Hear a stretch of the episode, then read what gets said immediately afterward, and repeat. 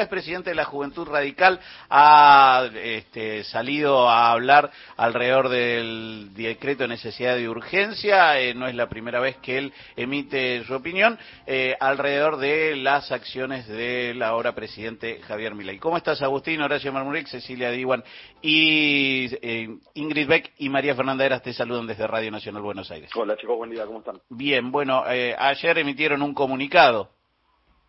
Ayer emitimos un comunicado, eh, nos reunimos desde la mesa directiva, hablamos también con el partido y creímos que nuestra postura eh, tenía que rechazar la forma, porque es esencial en una república democrática, pero que también tenía que rechazar el fondo, porque constituye, creo yo, la entrega de, de todos los bienes más preciados de la República Argentina, ¿no? Inclusive su capital cultural, simbólico, estratégico, identitario, y me parece que ahí es donde tiene que estar la juventud radical, ¿no? Peleando contra la concentración económica, la concentración, aún más una concentración económica que se profundizaría con este decreto, peleando contra la extranjerización de probablemente el bien más preciado de la República Argentina, que es nuestro suelo productivo, peleando contra la precarización laboral a la que los jóvenes se ven doblemente expuestos que los mayores, eh, y peleando sobre todas las cosas contra un gobierno que desoye a las instituciones, ¿no? En 10 días Javier Milei le dio la espalda al Congreso Nacional dos veces, la primera en el discurso de Asunción y la segunda con un DNU cuando tenía que pasar, tenía que convocar una sesión extraordinaria y hacer pasar todo su, su proyecto por el Congreso en diálogo interpartidario y llegando a consensos, que es en definitiva la misión fundamental de una construcción democrática. Ahora, Agustín, vos sos presidente de la Juventud Radical y en tus definiciones estás planteando también una diferencia con la conducción del partido, porque Martín Lustó planteó que mande una ley espejo donde algunas cosas de ese DNU serían de, digamos, de, posible aplicación, por lo menos para quienes hoy están con una responsabilidad en, en el Congreso y en otras gestiones, ¿no? Sí, a ver, no, no es una diferencia porque el comunicado de la Unión Cívica Radical Nacional establece que hay algunas cuestiones que pueden ser de valía, pero sobre todas las cosas hace hincapié en la forma en la cual se puede llegar a, al, tratamiento de, esas cuestiones, ¿no? Yo la verdad es que leí el decreto y la verdad es que obviamente en los 300 puntos hay en algunos con los que también estoy de acuerdo, pero el corazón del, proyecto, sin duda, que es un proyecto que, que busca vender los recursos naturales, que busca eh, entregar la soberanía, vender empresas estratégicas geopolíticamente o superavitarias como son Arsat o Aerolíneas Argentinas.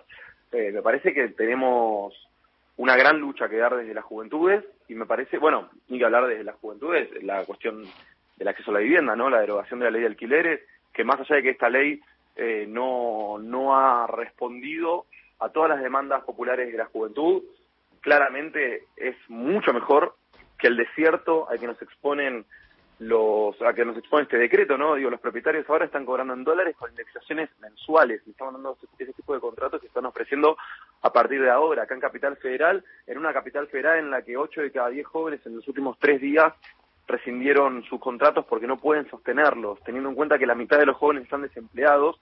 Estamos hablando de un chico de 27, 28 años que tiene que volver a vivir con sus padres, que tiene que volver a reiniciar su proceso de independización eh, y por ende eso también termina siendo un retroceso en el desarrollo productivo y en el capital intelectual de la sociedad argentina y de la sociedad porteña en particular. Entonces, me parece que son cosas con las que no podemos estar de acuerdo, pero que no se agota solamente en no estar de acuerdo, sino que además tenemos que construir un proyecto alternativo que dé respuestas a todos estos interrogantes.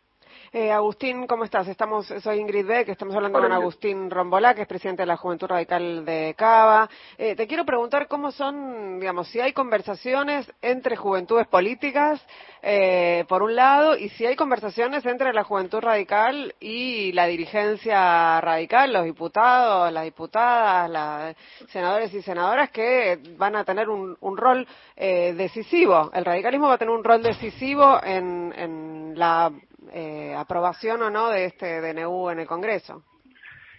Mira, diálogo por supuesto que hay con jóvenes de otras fuerzas, hay diálogo con siempre con nuestros eh, referentes y con el resto de los representantes del radicalismo, así que por ese lado nosotros sí, digamos, estamos cubiertos si se quiere. Por supuesto que, como en cualquier espacio político y democrático, eh, y en cualquier espacio, te diría, de, la sociedad en general, tenemos diferencias o tenemos eh, acuerdos, y, y, pero aún así confiamos, digamos, en la misión política que tienen, confiamos en la capacidad de nuestros representantes y confiamos en que van a saber escuchar al pueblo argentino. Digo, todos estos cacerolazos que venimos viendo ya dos días consecutivos eh, no son eh, convocados por una lógica golpista cubana, venezolana, mm. kirchnerista. Digo, yo tuve eh, amigos correligionarios que salieron a las calles y que jamás en su vida votaron kirchnerismo y salieron a las calles, muchos de ellos habiendo votado a Javier Milei, porque se sintieron defraudados por el cambio, ¿no? Por este cambio que nosotros lamentablemente advertíamos que, que era un retroceso y que ahora se empieza a manifestar. Entonces me parece que acá la política en general, el radicalismo incluido, pero la política en general, tiene dos caminos para elegir. Ser la voz de Sturzenegger y de la casta empobrecedora o ser la voz de las cacerolas del jubilado, del estudiante, del trabajador, del emprendedor. Yo creo que ese camino, creo que es un momento de en la, en la historia de la República Argentina y creo que ese camino a profundizar va a definir la política de los próximos 20 o 25 años. Agustín Robola es presidente de la Juventud Radical. Te agradezco este rato con Radio Nacional. Un placer. Un abrazo.